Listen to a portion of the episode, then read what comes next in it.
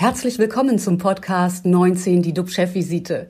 DUB-Unternehmerverleger Jens de Boer und der Chef der Essener Uniklinik, Professor Jochen Werner, reden Tacheles über Corona, Medizin und Wirtschaft.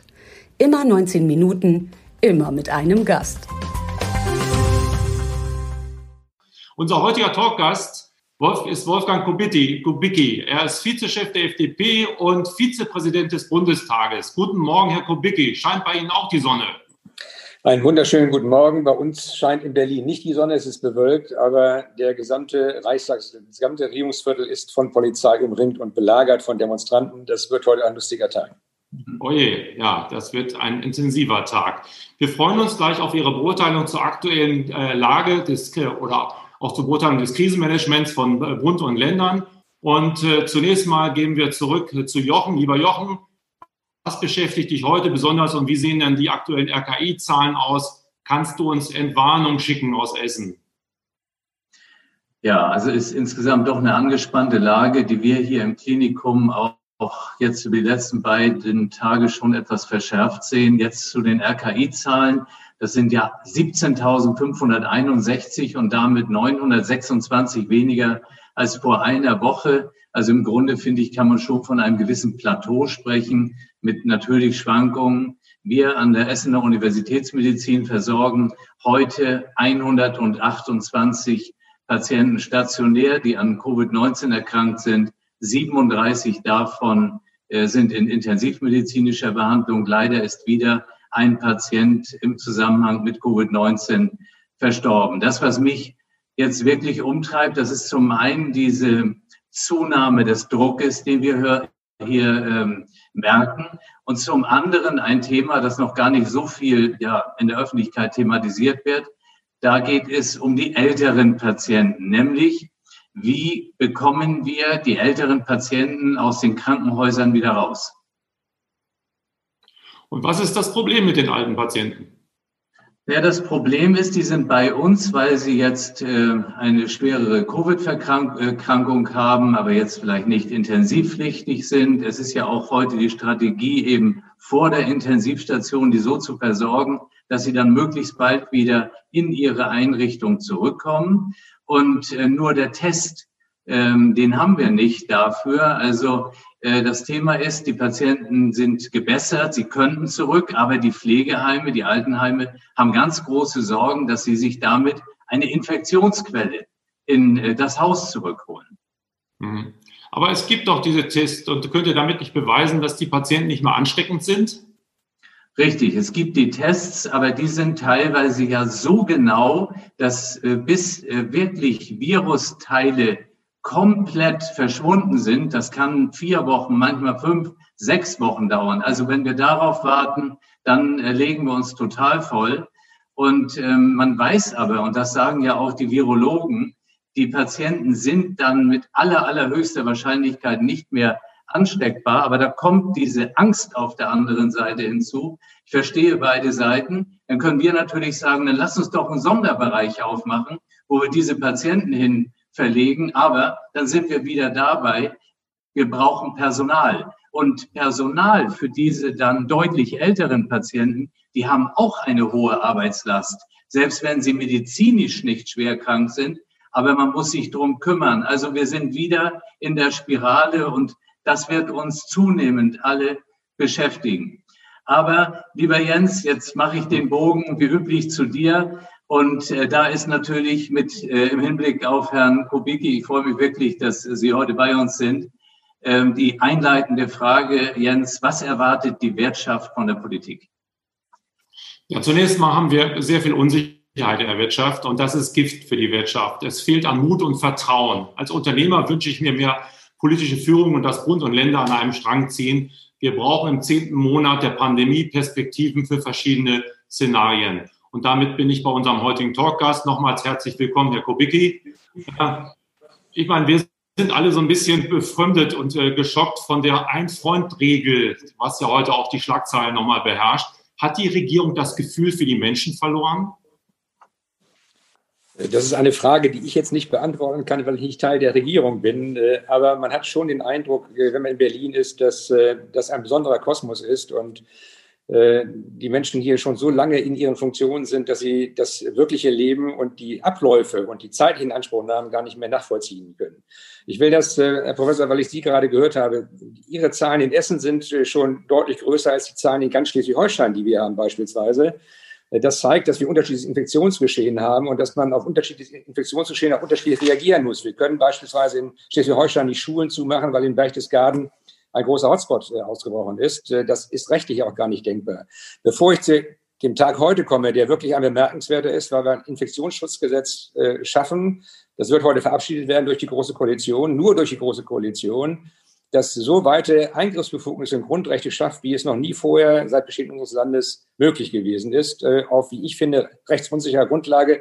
Dazu kommen wir später. Aber ich ärgere mich langsam, wenn Sie alleine schon mal die Beschlussvorlage des Kanzleramtes sehen für die Ministerpräsidentenkonferenz und wenn dort selbst festgehalten wird, ein Drittel aller Gesundheitsämter immer noch nicht digital vernetzt ist, dass man eine 90-Prozent-Quote erst Ende des Jahres hinbekommen will, dass man bei neuen Formen sogar nur eine Drittelbelegung hinbekommen will, dann frage ich mich, was ist die letzten zehn Monate passiert? Wir fordern digitalen Unterricht, der kaum möglich sein wird, weil 80 Prozent der Kinder mangels Facilitäten daran gar nicht teilnehmen können. Aber dort, wo der Staat selbst sich organisieren kann, auch um die Nachverfolgung sicherzustellen, versagt er komplett. Wir diskutieren jetzt die Frage der äh, Herausgabe von FFP2-Masken an ältere Personen. Warum nicht vor einigen Wochen? Wir hätten eine Reihe von Infektionsgeschehen, von schweren Verläufen gar nicht gehabt, wenn man die älteren Menschen, wie jetzt in Bremen ist es schon passiert, ab 60 Jahren mit FFP2-Masken versorgt hätte und ihnen erklärt hätte, FFP2-Massen ist der beste Eigenschutz, den man sich vorstellen kann, außerhalb der Kontaktvermeidung. Und äh, wenn man sich jetzt fragt, warum werden die Schnelltests nicht angewandt? Wir haben seit Anfang August Schnelltests, und zwar flächendeckend auf dem Markt, die sieben Euro pro Stück kostet. Der Deutsche Bundestag unter meiner Mitwirkung hat im August 10.000 dieser Schnelltests bestellt. Die werden regelmäßig durchgetestet hier. Wenn wir verhindern würden, dass äh, Besucher in Alteneinrichtungen, in Pflegeeinrichtungen hineinkommen können, wenn wir sicherstellen könnten, dass die Beschäftigten und Reinigungskräfte regelmäßig getestet würden, wenn wir das Infektionsgeschehen gerade dort, wo es am meisten Sorgen bereitet, äh, in den Griff bekommen können und über weitere technische Möglichkeiten wie Luftfilter, die sowohl in gastronomischen Betrieben als auch in Klassenräumen aufgestellt werden können, zu einem vergleichsweise günstigen Preis und die Infektionsgeschehen deutlich zu vermeiden helfen, wie gerade eine neue Studie der Universität München, der Bundeswehrhochschule in München belegt hat. Wenn wir daran gehen würden, Investitionsprogramm aufzulegen, wir würden das Geschehen in den Griff bekommen und uns nicht dauernd Angst machen müssen. Vor allen Dingen, wir hätten eine Perspektive. Für Sie ist es doch wichtig, eine Perspektive der Planbarkeit zu bekommen. Ich erlebe das bei mir selbst und in meinem ganzen persönlichen Umfeld. Was die Leute nervt, ist die mangelnde Planbarkeit ihres Lebens. Niemand kann sagen, was er in 14 Tagen noch tun und lassen kann. Und das macht die Menschen langsam mürbe. Aber Sie legen den Finger ja richtig in die Wunde. Haben wir da Versäumnisse im Sommer gehabt? Wer muss denn dafür die Verantwortung übernehmen? Ist es der, Gesundes der Bundesgesundheitsminister oder wer hat da versagt? Ja, auch der Bundesgesundheitsminister, auch, auch die Länderminister, die dafür zuständig haben, versagt. Wir haben uns nicht darauf vorbereitet, was bei der zweiten Welle, was im Winter, weil klar, weil die Infektionszahlen werden nach oben gehen, mit dem schulischen Betrieb sein wird. Nach wie vor sind wir nicht in der Lage, digitalen Unterricht im Home-Office-Bereich zur Verfügung zu stellen. 80, wie gesagt, 80 Prozent der Kinder können daran nicht teilnehmen, weil sie keine Endgeräte haben, keine Plattform haben, keine äh, fertige WLAN-Verbindung. Heute Morgen ist meine WLAN-Verbindung im Deutschen Bundestag zusammengebrochen, weil die Server hier überlastet werden. Wir werden überflutet mit Zehntausenden von Mails und die gehen hier in die Knie, die Server. Wenn ich gleich weg bin, hat das nichts damit zu tun, dass ich sie nicht sehen will, sondern dann sind wir schon wieder zusammengebrochen. Das zeigt, dass wir die letzten zehn Monate nicht genug getan haben, um uns darauf vorzubereiten, in anderen Formen miteinander umzugehen.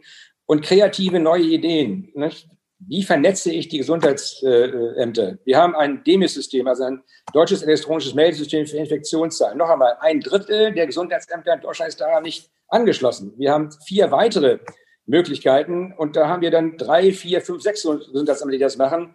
Das ist für eine Industrienation wie Deutschland beschämend. Und die Kontaktnachverfolgung hängt auch davon ab, wie schnell Gesundheitsämter in der Lage sind, nicht nur Zahlen zu melden, sondern auch äh, am normalen digitalen Verkehr teilzunehmen. Daran hapert es nach wie vor. Wir sind in den Sommermonaten nicht ausreichend äh, in der Lage gewesen, uns vorzubereiten auf das, was gerade passiert. Und ich kann nur sagen, ich bewundere alle Pfleger, alle medizinischen Kräfte, äh, auch die Pfleger und Pflegerinnen, Pfleger und Alteneinrichtungen. Ich besuche sie regelmäßig. Was dort geleistet wird, um Einträge zu verhindern, ist sensationell gut. Aber die fühlen sich extrem alleingelassen. Sie fühlen sich alleingelassen, was die Ausstattung angeht. Sie fühlen sich alleingelassen, was die finanzielle äh, Unter Unterstützung angeht. Äh, und dieses Gefühl, alleingelassen zu werden, ist das Schlimmste, was man den Menschen antun kann, die ja dafür Sorge tragen sollen, dass die, die krank werden, möglichst nicht versterben, sondern auch wieder gesunden können. Und Herr Professor, wenn ich höre, dass Sie Probleme haben, Menschen in Alten- und Pflegeheime zurückzubringen, auch das war uns doch klar. Und auch da hätten wir uns vorbereiten können, beispielsweise Sonderzonen zu schaffen in Alten- und Pflegeeinrichtungen, um Patienten oder um Bewohner wieder aufzunehmen und sie nochmal eine Woche oder 14 Tage in der Einrichtung in einer kleinen, einer Art kleiner Quarantäne zu halten, äh, um die Krankenhäuser auf diese Art und Weise zu entlasten. Ja, und Herr Kubik, wenn ich das kurz anschließen darf. Ähm, glaube, wir haben ein großes Problem in Deutschland und am Schluss ist es, äh, man würde das modern ja das Mindset quasi nennen. Wir versuchen immer, alle Regeln einzuhalten. Und erst wenn die Regel ganz genau eingehalten wird, dann dürfen wir wieder umstellen. Sie haben die Schnelltests angesprochen. Natürlich kann man sagen, da ist immer eine gewisse Unsicherheitsgrenze aber sie sind eben schnell, sie bieten Orientierung. Und im normalen Leben muss man damit auskommen, dass es auch mal einen Fehler gibt. Das ist leider so. Aber wir regulieren uns zugrunde. Die, die Warn-App, ja, letztendlich eine gute Initiative. Aber ohne Lockerung vom Datenschutz kommt man da nicht weiter. Und deswegen, es gibt ja auch die Initiative, Vorschläge von Experten, den Datenschutz da mal zu lockern. Wie, wie sehen Sie das? Ja, wir müssten gar nicht den Datenschutz lockern, sondern wir müssten nur mit den Regeln vernünftig umgehen. Selbstverständlich wäre es auch unter Datenschutzgesichtspunkten möglich, einen unmittelbaren Zugriff äh, von Infizierten auf deren App zu bekommen durch die Gesundheitsämter oder die Labore, sodass die selbst den Eintrag vornehmen können, wenn eine Infektion vorliegt. Der äh, Inhaber der App bleibt ja Besitzer seiner eigenen Daten, aber jedenfalls der Zugang, dass mitgeteilt wird, äh, dass man sich infiziert hat, das kann man nicht ins Belieben des jeweils Einzelnen stellen. Wenn wir feststellen, nur zwei Drittel aller Infizierten nutzen diese App so, dass sie äh, auch eintragen, sie seien infiziert, heißt eben ein Drittel lässt es offen und damit ja, wir haben das, das, das Problem, dass auch äh, möglicherweise Kontaktpersonen selbst gar nicht die Kenntnis davon erhalten, dass sie äh, mit einem Infizierten Kontakt hatten. Äh, es gab gestern eine wunderbare Berichterstattung der Süddeutschen Zeitung über Jens Spahn und seinen Besuch eines Restaurants. Äh, wo er selbst, äh, ähm, nachdem er infiziert war, das Restaurant gar nicht darüber unterrichtet hat, dass er dort war, zwei Tage vorher. Was nützen uns die Zettel, die wir ausfüllen müssen in Restaurants, wenn anschließend nicht mitgeteilt wird, ich war als Infizierter im Restaurant und die, die gleichzeitig mit mir da waren, können unterrichtet werden. Was nützt das? Das zeigt eben, wie Sie richtig sagen, dass wir manchmal das Pferd an der falschen Seite äh, aufzäumen und es gibt wunderbare Vorschläge, äh, auch von, von äh, dem Chaos Computer Club, wie man die, die deutlich besser nutzen kann, auch unter Beachtung des Datenschutzes. Aber wir haben bei uns gelegentlich auch in den Behörden Mitarbeiterinnen und Mitarbeiter, die sich bestimmte Dinge nicht vorstellen können und deshalb eher abwiegeln. Ich erlebe das gerade bei den Lüftungseinrichtungen. Sie können heute für 250 Euro, hat das Max-Planck-Institut ja dokumentiert, äh, Luftraumfilter in äh, Räume hineinstellen, die die Luft innerhalb einer Stunde zwölfmal komplett austauschen und dabei 98 Prozent aller äh, Viren und Bakterien, aller Aerosole herausfiltern. Das können Sie durch Lüften gar nicht hinbekommen in dieser Intensität. Und das Erste, was Sie bekommen von den Ämtern ist, da muss erstmal getestet werden, dann muss die Wartung stimmen und alle anderen Dinge mehr. Das heißt, wir warten so lange, bis das Infektionsgeschehen kaum noch zu beherrschen ist, statt uns mit den Möglichkeiten sofort ans Werk zu machen. Das ist das, was ich in dieser Krise gerade bedauere. Wir müssen doch jede Möglichkeit jetzt nutzen, die uns die Situation verbessern hilft und nicht so lange warten, bis das Kind im Brunnen gefallen ist. Lassen Sie uns nochmal nach vorne schauen. Wir haben jetzt einen Lockdown Light, wir haben zurückgeblickt, wir haben die, die Versäumnisse ähm, gesehen oder, oder analysiert. Wie sehen Sie denn die Zukunft? Was, wie sehen wir Weihnachten? Werden wir die Gastronomie wieder geöffnet bekommen? Und wie können wir die aufgepäppelt bekommen vor allen Dingen?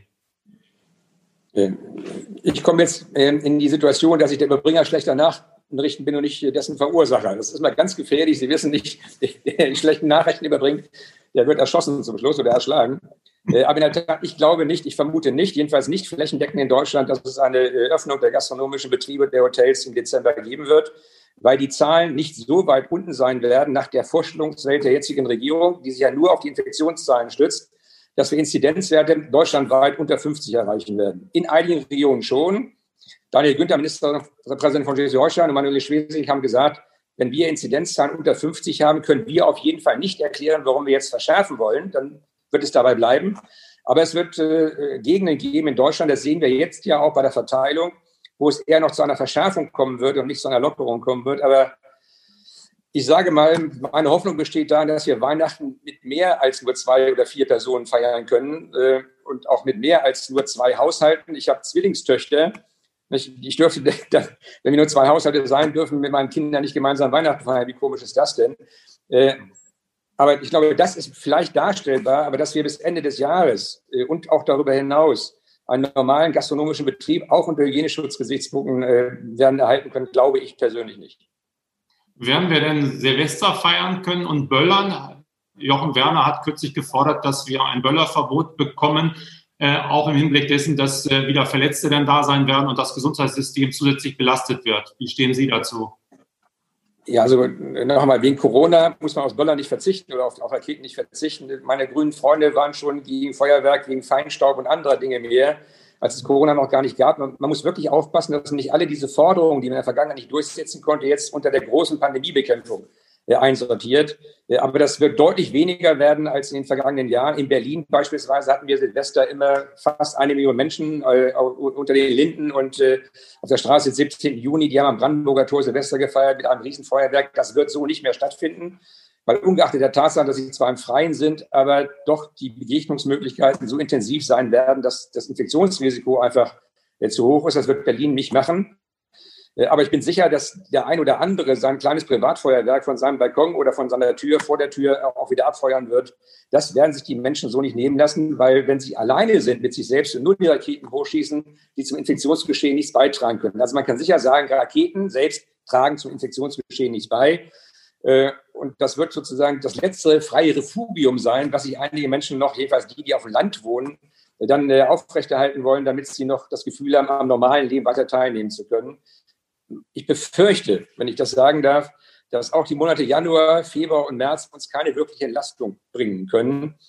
Und auch die ganze Diskussion über einen Impfstoff, der uns Hoffnung geben soll, selbst wenn wir ihn hätten, und ich stelle mir vor, wie wir das machen, dass wir von minus 79 Grad Impfstoffaufbewahrung das in den menschlichen Körper bekommen, sodass nicht gleich der Arm abfällt. Äh, gucken wir uns das mal in Ruhe an. Selbst wenn wir den Impfstoff hätten, wird unser medizinisches Personal nicht ausreichen, innerhalb eines halben Jahres 50 Millionen Menschen durchzuimpfen, die wir bräuchten, damit das Pandemiegeschehen mit Herdenimmunität in den Griff zu bekommen wäre. Da reden wir nicht über drei Monate, da reden wir, wie ich glaube, über anderthalb Jahre. Das heißt, auch das Jahr 2022 wird uns noch mit der Pandemie beschäftigen. Mhm. Müssen wir denn die Wirtschaft wieder anschieben? Wie können wir das machen? Wir können ja nicht immer so weitermachen quasi. Was sollen denn die Restaurants, wenn sie bis März, April zubleiben, was soll denn da passieren? Also Markus Söder, Markus Söder, den wir ja ernst nehmen sollen, übrigens der Ministerpräsident mit den höchsten Infektionszahlen und den höchsten Todesfallzahlen in seinem Bundesland und den magigsten Worten. Da muss ich wirklich mal fragen, was macht er eigentlich in Bayern, um seinen Infektionsgeschehen in den Griff zu bekommen? Hat ja erklärt, selbstverständlich muss, müssen Gastronomen, müssen Hoteliers, müssen die zwei, die Theater, Museen und so weiter müssen weiter entschädigt werden, wie das im November der Fall ist. Also auch im Dezember jedenfalls glaube ich schon, dass es einen finanziellen Ausgleich gibt. Finanzminister Scholz erklärt ja regelmäßig, Geld spielt eigentlich gar keine Rolle mehr. Wir haben davon genug. Äh, jeder seiner Auftritte ist so. Ich selbst bin ja nicht nur Anwalt, sondern auch Volkswirt, wie Sie wissen. Ich kriege langsam Schweißperlen auf die Stirn, weil klar ist, realwirtschaftlich wird das irgendwann mal äh, eingelöst werden müssen, dieses wunderbare Versprechen. Und dann sind Menschen wie Sie und ich möglicherweise nicht, aber unsere Kinder diejenigen, die nicht nur die, die Last der geschlossenen äh, gesellschaftlichen Situation äh, tragen müssen, sondern auch die finanziellen Lasten tragen müssen. Schauen wir mal. Es wird jedenfalls, auch das sehe ich ja in meinem persönlichen Umfeld und ich bin ein Restaurantgänger der ersten Stunde. Meine Frau hat den wunderbaren Satz geprägt, der liebe Gott gewollt hätte, dass kann, hätte keine Restaurants erschaffen. Also ich bin sozusagen jeden Tag, jeden Abend unterwegs. Aber auch mental sind viele der Menschen, die ich sehr schätze, ob ihrer Künste mental am Ende, auch da fehlt eben die Planbarkeit.